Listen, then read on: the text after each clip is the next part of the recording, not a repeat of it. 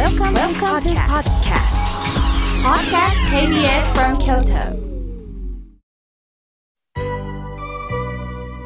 それでは、えーこれより皆様方からいただきましたメッセージを紹介させていただきます。まず、えー滋賀県の前原の大橋さんよりいただきました。先日スーパーで不覚にもカバンを落としてしまいました。落ち着いて探せば探すほど見つかりません。店員さんにもお願いして必死で焦って探したんです。免許証とかお金とかカードが入っているので本当にどうしようと思いながら、すると店員さんがこのバッグですか？って見せてくれました。どなたかが届けてくださったようです。頭が下がりました。よかったですね。ちゃんと見つけてくださった方がいたんですね。本当私も落とし物とかしますのでね、お互い気をつけましょうね。さあ、続いての方です。長岡京の山本さんよりいただきました。妙慶さん、初めてラジオを聞いたんです。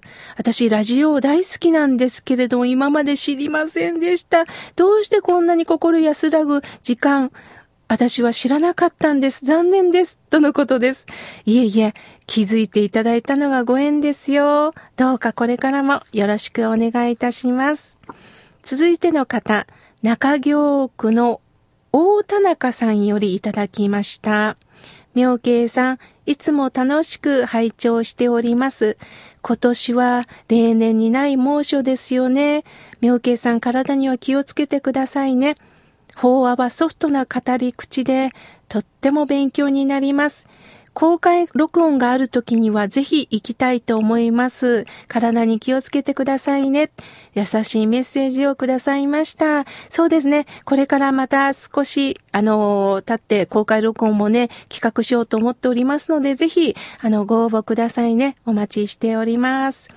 続いての方です。えー宇治市より、和子さんからいただきました。はじめまして。毎週土曜日の8時、楽しみにしております。前、妙慶さんは番組で、すみません。ありがとう。どうぞお先に。この3つで生きていけるっておっしゃいましたよね。肝に銘じてやっておりますとのことです。そうですね。何でもない言葉があったかくって。だけど、何でもないその言葉が言えなくって。人間って面白いですよね。でもどうせなら、素直に気持ちを表現できたらいいなと思います。これからもごめんね。ありがとうね。どうぞお先に、この三拍子で私自身も生きていこうと思っております。さあ、続いての方です。ラジオネーム山帽子さんよりいただきました。えー、ひまわりのね、映画劇とっても素敵です。あ、やはり山帽子さんも、ごめんね、ありがとう、どうぞお先に、とっても勉強になりました。気づかせていただきました。とのメッセージです。ありがとうございます。さあ、続いての方です。えー、水口さんよりいただきました。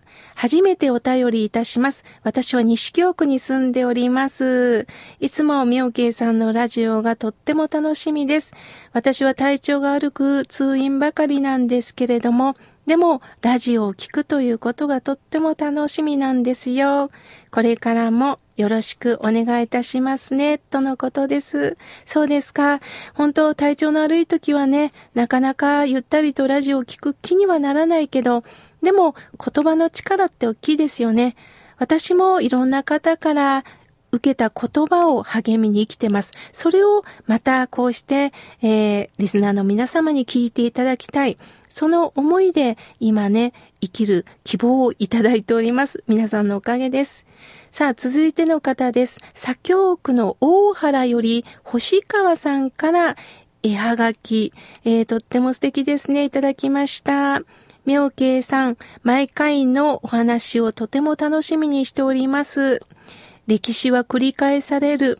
リーダーによって世界が左右されるんですけれども、でも、こうしてリーダーがいるから夢も希望もつながっていくんですよね、とのことです。本当そうですよね。一歩前に歩んでくれた人がいる。これは大きいことです。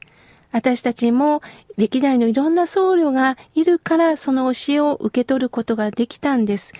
こうしてこの教えをね、届けられたらと思っております。続いての方です。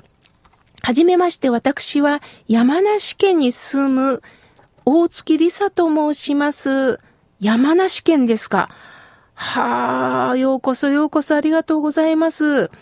私はこのラジオを聞くと優しくなれるんです。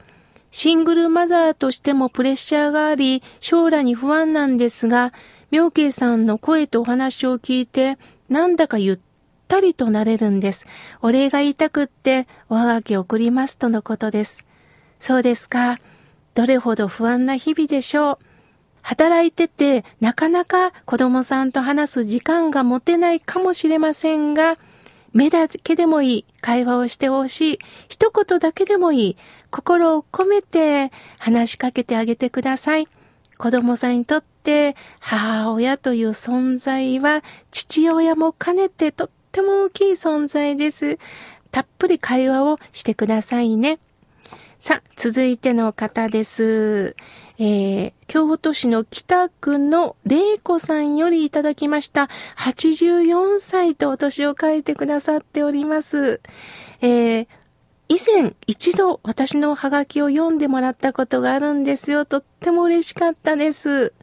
えー、私はこうしてこの84歳という年までなんとか生きてきました。でもこれからも前向きになれる。